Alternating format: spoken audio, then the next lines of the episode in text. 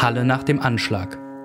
Der Podcast zum Prozess gegen den Attentäter vom 9. Oktober 2019. Von Radio Korax in Kooperation mit Halle gegen Rechts und dem AK Protest. Herzlich willkommen zur 22. Folge des Podcasts Halle nach dem Anschlag. Mein Name ist Christina Brinkmann. Und mein Name ist Valentin Hacken. Nachdem am vorhergehenden Prozesstag der Generalbundesanwalt sein Plädoyer verlesen hat, begann nun an diesem Prozesstag die Nebenklage mit dem Verlesen ihrer Plädoyers. Insgesamt haben neun Rechtsanwältinnen und Rechtsanwälte gesprochen und der Nebenkläger Ismet Tekin. Wir wollen aus diesen umfangreichen Plädoyers der ersten neun Anwältinnen und Anwälte der Nebenklage einzelne Aspekte nochmal herausgreifen und in diesem Gespräch heute darstellen. Zu Beginn sprachen die Rechtsanwälte Christian Eifler und Erkan Görgülü, die die Eltern des am 9. Oktober getöteten Kevin Schwarze vertreten. Beide Anwälte haben in ihren Plädoyers nochmal nachgezeichnet, warum es nicht selbstverständlich war, in welcher Lebenssituation Kevin Schwarze zum Zeitpunkt, als er erschossen wurde, war. Dass er Freunde hatte, dass er einen Ausbildungsplatz hatte, dass er beliebt war, dass er seinen Schulabschluss schon hinter sich hatte. Dass er all diese Dinge erreicht habe, habe er erreicht, weil er sehr darum gekämpft hat, schildern beide. Und Rechtsanwalt Görgelü sagt wörtlich, man solle sich seinen, den Sohn seines Mandanten, Herr Görgelü vertritt den Vater von Kevin Schwarze, mal anschauen. Kevin Schwarze sei körperlich und geistig behindert geboren worden. Ärzte hätten gesagt, er erreicht vielleicht nicht das Teenager-Alter. Aber um all diese Dinge hätte Kevin Schwarze gekämpft. Und all diese Dinge hätte Kevin Schwarze auch erreicht. Rechtsanwalt Eifler, der die Mutter von Kevin Schwarze vertritt, beginnt seinen Schlussvortrag damit, dass er darauf hinweist, dass seine Mandantin an diesem Tag erstmals im Gerichtssaal anwesend ist, an diesem 22. Prozesstag begründet damit auch, warum er sich kurz fasst, weil es für sie natürlich eine unvorstellbar schwierige Situation ist, in diesem Gerichtssaal zu sein, diesem Angeklagten gegenüber zu sitzen, aber dass sie zu diesem Plädoyer nach Magdeburg dann angereist ist. Er fordert das Gericht auf, es soll seine rechtlichen Möglichkeiten nutzen. Der Täter solle lebenslang hinter Gitter kommen. Auch Rechtsanwalt Görgelü, der den Vater vertritt, formuliert diese Forderung, der Angeklagte soll nicht nochmal freikommen. Er macht noch eine zweite Sache auf, neben der Beschreibung der Situation von Kevin Schwarze. Er spricht darüber, dass der Angeklagte in seinen Aussagen immer wieder geschildert habe, er sei im Kampf, er sei ein Kämpfer, ein Krieger in einer Mission, in einer neonazistischen, rechtsextremen, antisemitischen Mission. Und Rechtsanwalt Görgelü hält ihm dabei vor, dass ein Kampf voraussetzt, dass es irgendeine Form von annähernder Waffengleichheit gebe. Aber was der Angeklagte gemacht habe, sei Jana Lange in den Rücken schießen, sei Kevin Schwarzer als der sich schon hinter einem Kühlschrank versteckt hat, im Kiezdünner zu erschießen, sei Rentner anzugreifen, Bauarbeiter anzugreifen, Menschen, die sich in keiner Form wehren konnten und in keiner Form vorhersehen konnten, dass sie angegriffen werden und nichts davon habe mit dem Kampf zu tun, den der Angeklagte da reklamiere für sich. Das sagt Rechtsanwalt Erkan Görgelü, der den Vater von Kevin Schwarze vertritt in der Nebenklage in diesem Prozess. Auch in der Nebenklage versammelt sind Rifat und Ismet Tekin. Ismet Tekin gerade hat mehrmals auch gesprochen mit MedienvertreterInnen darüber, wie es ist, auch bis heute den Kiezdöner zu führen. Er und sein Bruder sind direkt betroffen gewesen von den Taten des Angeklagten, als der eben den Kiezdöner in der Ludwig-Wucherer Straße angegriffen hat. Und ihr Anwalt sagt in seinem Schlussvortrag, dass gerade Ismet Tekin an jedem einzelnen Tag des Prozesses teilgenommen hat, jeden Zeugen, jede Zeugin gehört hat, jedes Wort des Angeklagten ertragen, so schildert das der Rechtsanwalt, und dass der Bruder Rifat Tekin es vorgezogen hat, im Laden zu bleiben, dort zu arbeiten und eben nicht am Prozessgeschehen teilzuhaben. Er rahmt das mit den Worten, jeder geht anders mit der Erfahrung um, das Leben sei verändert durch das Gefühl, zum einen bedroht zu sein, aber auch als bedrohlich wahrgenommen zu werden. Das sagt er, hat den Blick auf das Leben seiner zwei Mandanten verändert. Und er findet deutliche Worte und sagt, mit Anerkennung sehe ich ihren Mut, den Mut, ja, sich auseinanderzusetzen, auch mit diesem Prozess. Und er setzt das in einen Zusammenhang mit der Migrationsgeschichte, weist auf die Migrationsbiografien der Brüder hin und darauf, dass allgemein diese Migrationsbiografien immer noch zu wenig Anerkennung bekommen. Im Fall von Rifat und Ismet Tekin geht es darum, dass die beiden aus der Türkei nach Deutschland gekommen sind. Weiter führt deren Rechtsanwalt Ösatar aus zum Ende seines Plädoyers, dass seine Mandanten sich häufig von diesem Staat im Stich gelassen fühlten, dass der Angeklagte nicht nur ihr Leben, sondern auch ihre wirtschaftliche Existenz bedroht habe und dass ihm dieses Ruinieren nicht gelungen ist, das sei nicht dem Staat zu verdanken, sondern anderen. In seinem Plädoyer geht Ösatar ein auf die Tat vorbereiten. Das in einem weiteren Kontext. Er erwähnt zum Beispiel den Rassismus Thilo Sarrazins. Er zitiert aus der aktuellen Leipziger Autoritarismusstudie. Er verweist auf die Zunahme von Gewalt gegen Muslime und darauf, wie gesellschaftsfähig und etabliert antimuslimischer Rassismus ist. Er verweist auch auf die Drohschreiben gegen die Anwältin Seda Bashar Yildiz und damit auf rassistische und rechte Strukturen in der deutschen Polizei. Und wieso er all das in sein Plädoyer integriert hat, das haben wir ihn nach dem Prozesstag gefragt und wir hören den Rechtsanwalt Ösatar. Ja, mir war es wichtig, dass wir uns nicht am Angeklagten abarbeiten, der natürlich ein Rassist ist, natürlich ein Antisemit, natürlich Hass hat auf Muslime. Er ist aber auch irgendwo ein Symptom, was wir nicht nur da finden, sondern was aus der Mitte der Gesellschaft kommt. Es gibt einfach diese Islamfeindlichkeit, es gibt einfach antisemitische Positionen bei uns in der Gesellschaft und diese ist bedrohlich. Diese muss man ansprechen und man muss auch darüber sprechen, wer besonders dazu beiträgt, dass solche Positionen verfangen. Und das sind leider Leute auch, die eben Verantwortung haben in diesem Land, die auch Teil der Sicherheitsarchitektur sind. Und deswegen war es mir wichtig, da Tito Sarrazin natürlich anzusprechen, der ähm, bestimmte islamfeindliche Positionen auch salonfähig gemacht hat in unserer Gesellschaft. Oder Rainer Wendt, der Bundesvorsitzende einer Polizeigewerkschaft ist, die 100.000 Beamte als Mitglieder hat. Das muss angesprochen werden und wir sehen eben auch, dass die Bagatellisierung unangebracht ist, weil wir im Wochentakt eben Meldungen erhalten von Rassisten in Uniform und das ist eine Gefahr. Das sagt der Rechtsanwalt Ono Ösata. Und eine Bemerkung noch kurz zu Herrn Wendt. Herr Wendt sollte Staatssekretär im Innenministerium in Sachsen-Anhalt werden. Ministerpräsident Haseloff und Innenminister Stahlknecht wollten ihn ernennen. Da hat es zwei Koalitionspartner gebraucht, um diese beiden CDU-Leute davon abzuhalten, hier jemanden zu einem Staatssekretär zu machen, der dann jetzt in dem Untersuchungsausschuss sitzen würde, der sich mit diesem Anschlag beschäftigt, den gleichzeitig Vertreterinnen und Vertreter der Nebenklage als eine der Personen nennen, die dazu beigetragen haben, dass aus dieser Gesellschaft heraus solche Taten begangen werden.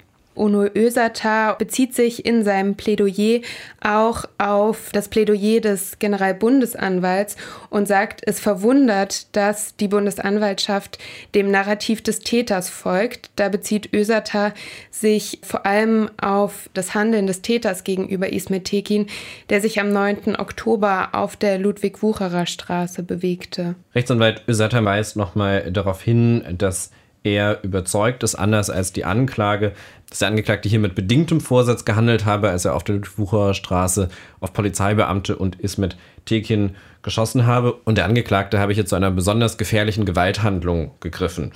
Und schon dadurch, dass er zu dieser besonders gefährlichen Gewalthandlung, dem Schießen mit Schrot, auf eine Mehrzahl von Personen gegriffen habe, habe er billigend in Kauf genommen, dass die Personen dadurch getötet werden könnten. Und das genüge nun mal für die Begründung eines bedingten Vorsatzes zum Mord an diesen Personen, wenn dann jetzt noch ein Mordmerkmal hinzukommt. Auch dazu macht er Ausführungen. Das sind nicht die einzigen Ausführungen, die an diesem Tag nochmal zu juristischen Fragen im Detail gemacht werden. Rechtsanwalt Görgel, über den wir schon gesprochen haben, schaut sich nochmal zwei Punkte sehr genau an, von denen er annimmt, dass die Verteidigung des Angeklagten sie besprechen möchte, nämlich ob der Angeklagte tatsächlich versucht habe, Menschen in der Synagoge zu töten. Das mag absurd erscheinen, dass darüber diskutiert wird, hat seinen Hintergrund darin, dass der Angeklagte behauptet, er habe ja gar nicht sicher gewusst, ob Menschen in der Synagoge gewesen seien. Da sagt Rechtsanwalt Görgelu nun, das sei eine intellektuelle Beleidigung anzunehmen, dass der Angeklagte das wirklich nicht gewusst habe, verweist nochmal darauf, wie einfach man Informationen über die Synagoge, über äh, Festlichkeiten, Gebete, Veranstaltungen und so weiter finden konnte, es also völlig klar und sehr, sehr einfach nachzuvollziehen war, dass dort Menschen in der Synagoge sein würden an diesem Feiertag und dass auch die Beweisaufnahme und die Aussagen des Angeklagten in der Beweisaufnahme klar gezeigt hätten, dass er davon ausgegangen sei, da sind Menschen.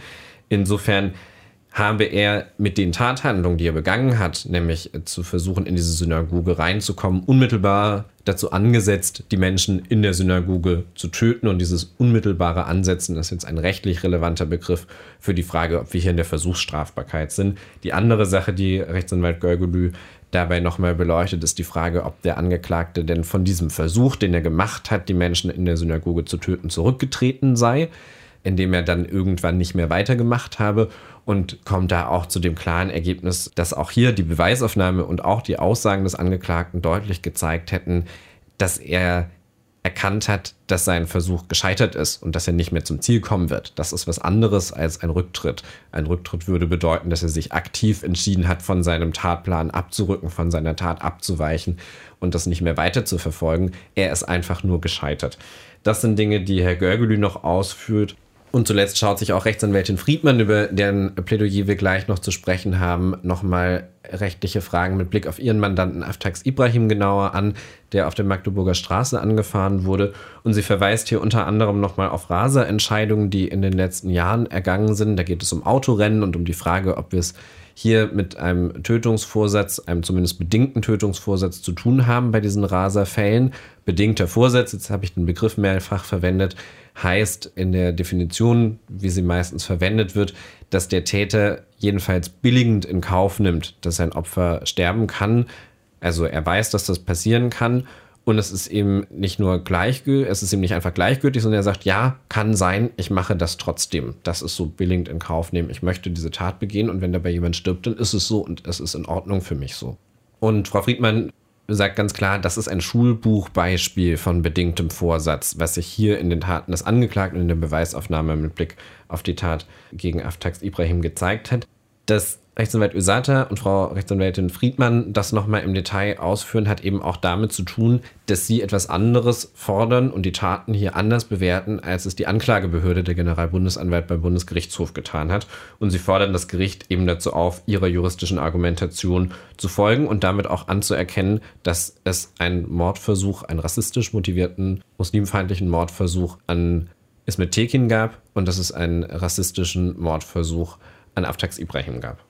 Genau, das hat die Rechtsanwältin Illy Friedmann zu Beginn ihres Plädoyers nochmal ganz klar benannt. Das Handeln des Angeklagten gegenüber Aftax Ibrahim benannt als rassistischen Mordversuch und sie sagt auch, dass es sprechend sei, dass ihrem Mandanten verkehrswidriges Verhalten vorgeworfen wird, dass man sich geeinigt habe, dass da sowohl Täter als auch Opfer fahrlässig gehandelt haben. Und sie kontextualisiert das Ganze auch nochmal mit den alltäglichen Rassismuserfahrungen und wie krass sie das Leben von Aftax Ibrahim einschränken, wie sehr sie ihn bedrohen in ihrem Plädoyer.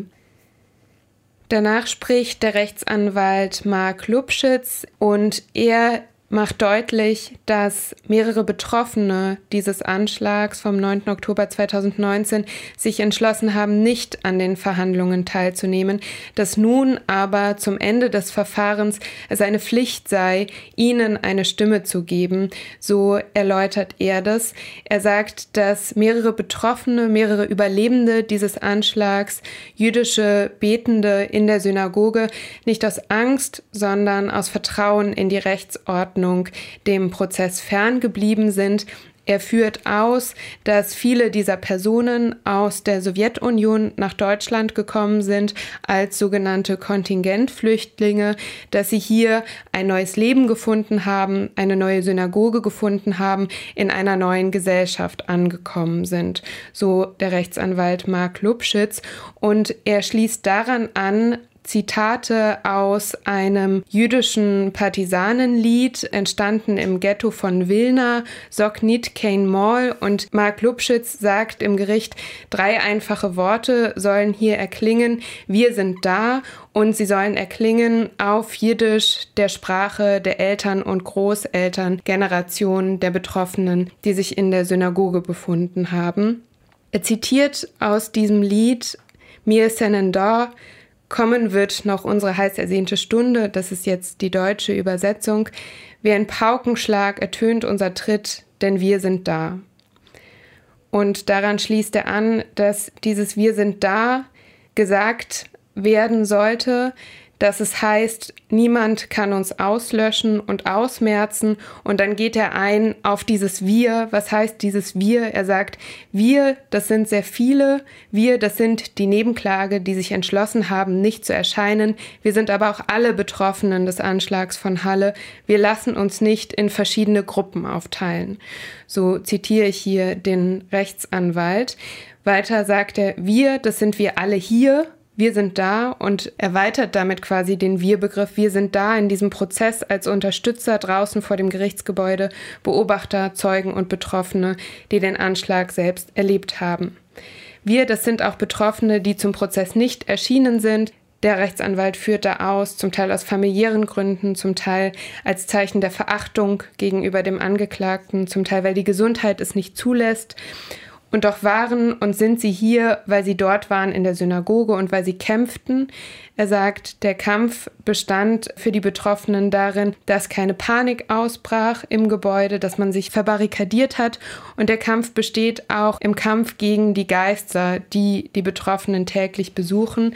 Das ganze Leben nach dem Terroranschlag sei für jeden der Betroffenen ein Kampf, auch einer gegen Unmenschlichkeit, der weitergeführt werde, auch darin, dass Jüdinnen und Juden weiterhin in die Synagoge gehen, Feste feiern, sich nicht einschüchtern lassen und damit dieser Unmenschlichkeit die Stirn bieten. So sei der Rechtsanwalt hier aus seinem Schlussplädoyer zitiert. Und wir müssen dann schauen auf die Schlussplädoyers der Rechtsanwältin Christine Pietschik und des Rechtsanwalts Gerrit Onken, die zwei bestimmte Aspekte nochmal anschauen, nämlich einmal Online-Kontakte und Imageboards und zum anderen Ideologie des Angeklagten. Beide machen nochmal ganz deutlich, die Verschwörungserzählung vom großen Austausch, die Vorstellung von White Supremacy, der Antisemitismus, die Frauenfeindlichkeit, der Rassismus des Angeklagten sind das, was relevant ist, wenn wir über seine Tatmotivation sprechen. Rechtsanwalt Onken formuliert dazu auch, dass es ganz wichtig sei, klar zu bekommen in diesem Verfahren und in dem Sprechen über dieses Verfahren, dass der Angeklagte eben nicht wahllos getötet habe, nachdem sein Anschlag auf die Synagoge misslang, sondern er hat seine Opfer ausgewählt aus seiner Ideologie heraus. Und Rechtsanwältin Pietschik macht nochmal deutlich, dass der Angeklagte vielleicht nicht in das Bild passt, was noch viele von Rechtsextremismus haben, nämlich Kameradschaftsabende, Hakenkreuzfahren, irgendwie äh, Neonazi-Veranstaltungen, sondern dass man es hier bei dieser Tat des Angeklagten und der Art, wie er sie begeht und was er da rundherum tut, dass man es damit Kommunikation unter Abwesenden zu tun habe, was aber eben auch bedeutet, es gibt dort mehr Menschen als den Angeklagten. Es gibt diese Online-Communities, diese realen Menschen, mit denen er kommuniziert hat über Imageboards, die ihn, das hat unter anderem die Aussage der sachverständigen Zeugin Caroline Schwarz auch gezeigt, ihn als Teil ihrer Community begriffen haben und so über ihn diskutiert haben, so wie er sich als Teil dieser Community begreift und deswegen zum Beispiel nicht nennt, welche Seiten, welche Imageboards er genutzt hat, weil er, so sagte er es in der Beweisnahme, auch mehrfach seine Leute nicht verraten möchte. Und hier sei also eine Kommunikation in Codes im Gange, ein Austausch, ein sich aufeinander beziehen, auch unter rechten Attentätern. Und Rechtsanwältin Pietschek weist dazu nochmal darauf hin, dass es allein im Jahr 2019 vier Anschläge gab, die auf Imageboards angekündigt wurden, dass bei diesen Anschlägen 78 Menschen getötet wurden, dass also Verschwörungstheorien immer zu Vernichtungsfantasien führen und die sich im Zweifel auch so manifestieren, dass real Menschen getötet werden, real Menschen sterben. Und dass wir also nicht irgendwo bei Wäre den Anfängen sind, sondern dass wir mittendrin sind und dass es die Aufgabe und die Verantwortung ist, dafür zu sorgen, dass die Liste der Toten, die sie dann namentlich auch nennt, aus Hanau und Halle, dass diese Liste nicht noch länger wird. Und Gerrit Onken sagt zum Ende seines Plädoyers nochmal den klaren Satz, dass kein Rechtsterrorist sich alleine radikalisiert und dass die Ideologie, die beide Anwälte, Anwältinnen und auch andere in der Nebenklage immer wieder beschrieben haben, der Angeklagte eben mit anderen teilt. Und auch hier wird Sarrazin genannt. Auch hier wird Gauland genannt, wird Höcke genannt, wird Curio aus der AfD genannt. Leute, die ideologisch sehr nah am Angeklagten sind. Schon da ist er kein Einzeltäter und ist er nicht alleine. Die Plädoyers aus der Nebenklage haben verschiedene Schwerpunkte. An diesem 22. Prozesstag haben hauptsächlich Anwältinnen und Anwälte gesprochen, die in ihren Ausführungen aber immer wieder auch Bezugnahmen zitiert haben, ihre Mandantinnen, Mandanten, Betroffene, Überlebende, Angehörige, die ausgesagt haben als Zeuginnen Zeugen vor Gericht. Diese Zitate sind immer wieder einbezogen worden. Die Rechtsanwältin Antonia von der Behrens hat dann in ihrem Plädoyer zwei Texte verlesen, die ihre Mandantinnen und Mandanten selbst geschrieben haben und die sie quasi stellvertretend verlesen hat vor Gericht, bevor sie selbst nochmal als Anwältin ein Plädoyer angeschlossen hat. Und aus diesen zwei Texten von Betroffenen, die sich an Yom Kippur in der Synagoge in Halle befunden haben, seien ein paar Aspekte herausgegriffen. In dem ersten Text, den Antonia von der Behrens verliest, wird verwiesen auf die Kontinuität und Geschichte antisemitischer Gewalt in Deutschland, indem die Person in ihrem Text schreibt, es gab zwei Anschläge auf zwei Synagogen in Halle, jeweils am neunten Tag eines Herbstmonats, der erste fand 1938 statt, der zweite fand 2019 am jüdischen Feiertag Yom Kippur statt. Es gibt eine historische Verbindung zwischen diesen Anschlägen und dass der zweite Anschlag 2019 in der Synagoge neben diesem kleinen Friedhof am Wasserturm stattfand, das kann überhaupt erst passieren, weil 1938 in den Novemberpogromen die eigentliche Hauptsynagoge von Halle am großen Berlin zerstört wurde. Diese Kontinuität wird aufgemacht in diesem ersten Text, den Antonia von der Behrens verliest. Und sie verliest einen zweiten Text vom Rabbiner Jeremy Borowitz, der sich ebenfalls am 9. Oktober in der Synagoge befand und der nochmal in diesem Text schildert auch alltägliche Erfahrungen von Antisemitismus und aber betont, dass ihm am meisten zu schaffen mache, nicht die antisemitischen Bemerkungen zum Beispiel, denen er begegnet, sondern dass ihm insgesamt nur einmal eine Person zu Hilfe gekommen sei. Er stellt auch nochmal heraus, dass als er selbst vor Gericht aussagte, er sich vor allem auf das Verhalten der Polizei am Anschlagstag konzentriert habe. Und zwar deshalb, weil es genau solche Leute betrifft. Genau solche Leute heißt Polizeibeamtinnen, Beamte, aber auch Menschen im Café, in der U-Bahn, einfach Menschen, die sich äh, in Gesellschaft bewegen, die antisemitische, rassistische Gewalt brechen müssten. Das betont Jeremy Borowitz nochmal in dem Text, den er quasi diesem Schlussplädoyer hinzufügt.